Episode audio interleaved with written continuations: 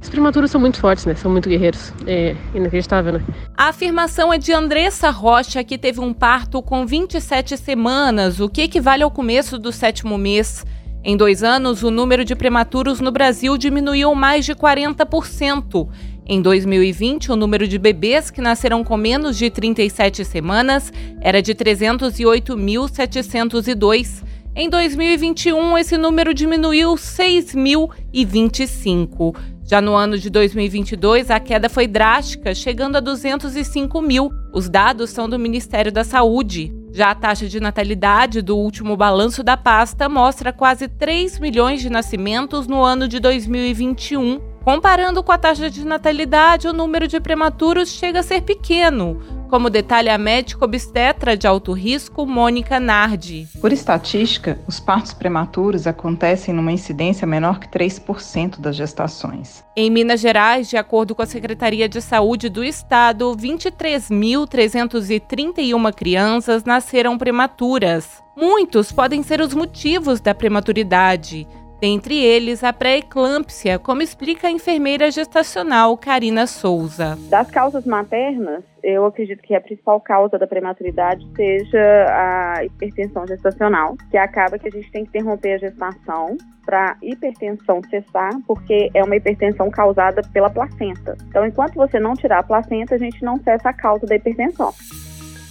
Andressa Alves teve pré-eclâmpsia com 22 semanas de gestação ela conseguiu segurar a gravidez até quase 26 semanas.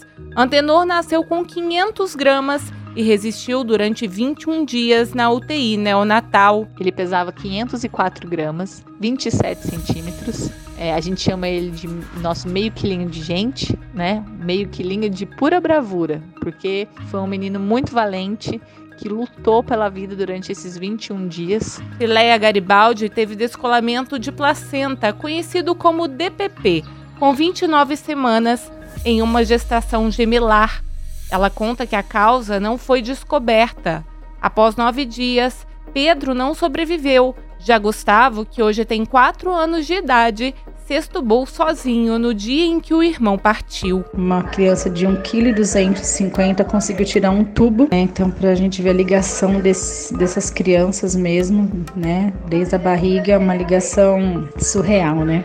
Eu tenho um coração aqui e um coração no céu.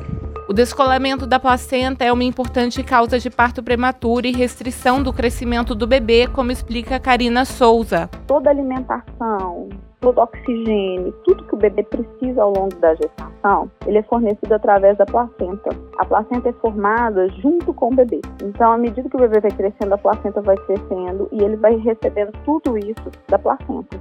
Então, ele não respira, ele não come sozinho, ele não faz nada disso. Tudo é via placentária. Então, a placenta, quando ela descola, ela interrompe esse fluxo para o bebê.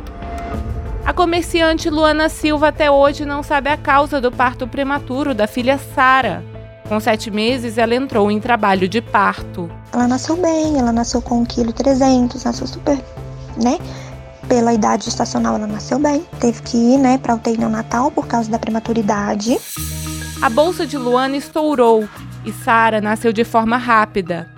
Esse pode ser um dos sintomas da bolsa rota, que é a diminuição do líquido amniótico e abaixamento da barriga, acontecendo de uma hora para outra, como explica a enfermeira Karina Souza. É quando a membrana das águas, onde o bebê está inserido ali, né? A gente, ele fica dentro de um balão de água e a gente tem as membranas amnióticas. Então, esse balão é a membrana amniótica, são duas membranas e elas são responsáveis por manter o líquido, né, deixar o bebê totalmente protegido ali dentro. Mas quando essa bolsa das águas, essas membranas, elas se rompem antes da 37ª semana, a gente tem algumas indicações para interromper essa gestação. Com seis meses e três semanas, Gislaine Franco teve bolsa rota.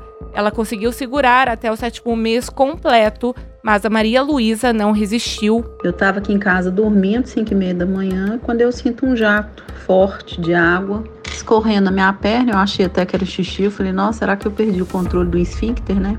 Mas aí quando eu vi era o líquido amniótico. A filha de Patrícia Teles nasceu com sete meses devido a uma infecção urinária. Sete meses, eu tinha muita infecção urinária na minha gravidez. Com sete meses ela nasceu. ficou 40 dias na UTI e ganhou alta. De acordo com Mônica Nardi, a infecção urinária pode ser uma das causas do parto prematuro. Primeiro, porque a gente tem uma imunidade diminuída, né? E, é uma infecção muitas vezes oportunista.